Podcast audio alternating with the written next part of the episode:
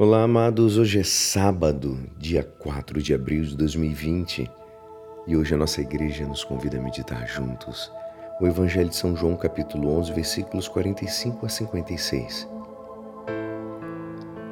Naquele tempo, muitos dos judeus que tinham ido à casa de Maria e viram o que Jesus fizera, creram nele. Alguns, porém, foram ter com os fariseus e contaram o que Jesus tinha feito. Então os sumos sacerdotes e fariseus reuniram o conselho e disseram: Que faremos? Este homem realiza muitos sinais.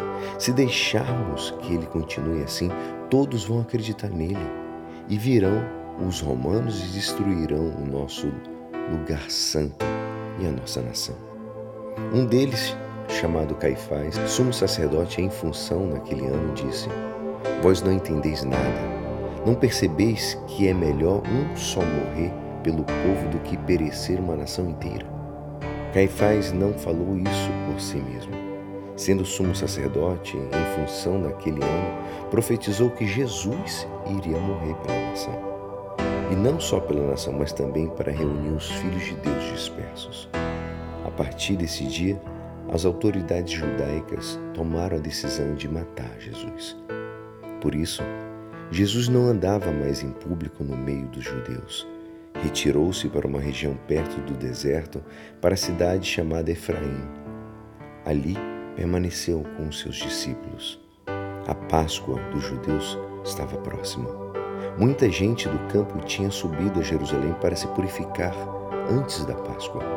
Procuravam Jesus e, ao reunirem-se no templo, comentavam entre si: Que vos parece? Será que ele não vem para a festa? Esta é a palavra da salvação. Hoje, de caminho para Jerusalém, amados, Jesus sente-se perseguido, vigiado, sentenciado, porque quanto maior e original tem sido a sua revelação, que é o anúncio do próprio reino, mais ampla e clara tem sido a divisão, as brigas que ele encontrou nos ouvintes, naquelas pessoas Olha que maravilha é a criatividade do nosso Deus. Caifás, com sua sentença, não faz mais do que, por ódio, eliminar um idealista. Por outro lado, Deus Pai, enviando seu Filho por amor a nós, faz algo maravilhoso: converter aquela sentença malévola em uma obra de amor redentora.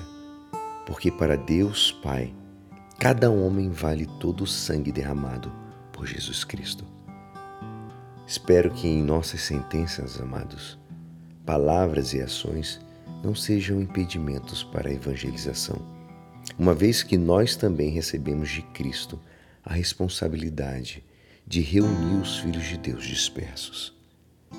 Assim nos diz a palavra. Portanto, vão e façam com que todos os povos se tornem meus discípulos, batizando-os em nome do Pai, do Filho e do Espírito Santo.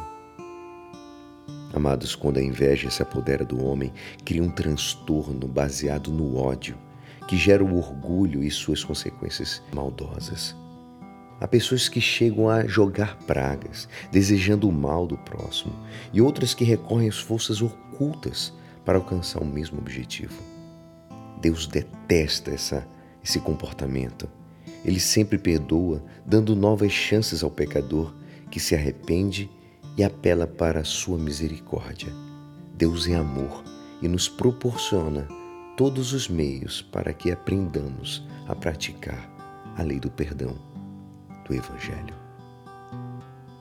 E é assim, esperançoso que esta palavra poderá te ajudar no dia de hoje que me despeço. Meu nome é Alisson Castro e até segunda. Um ótimo final de semana. Amém.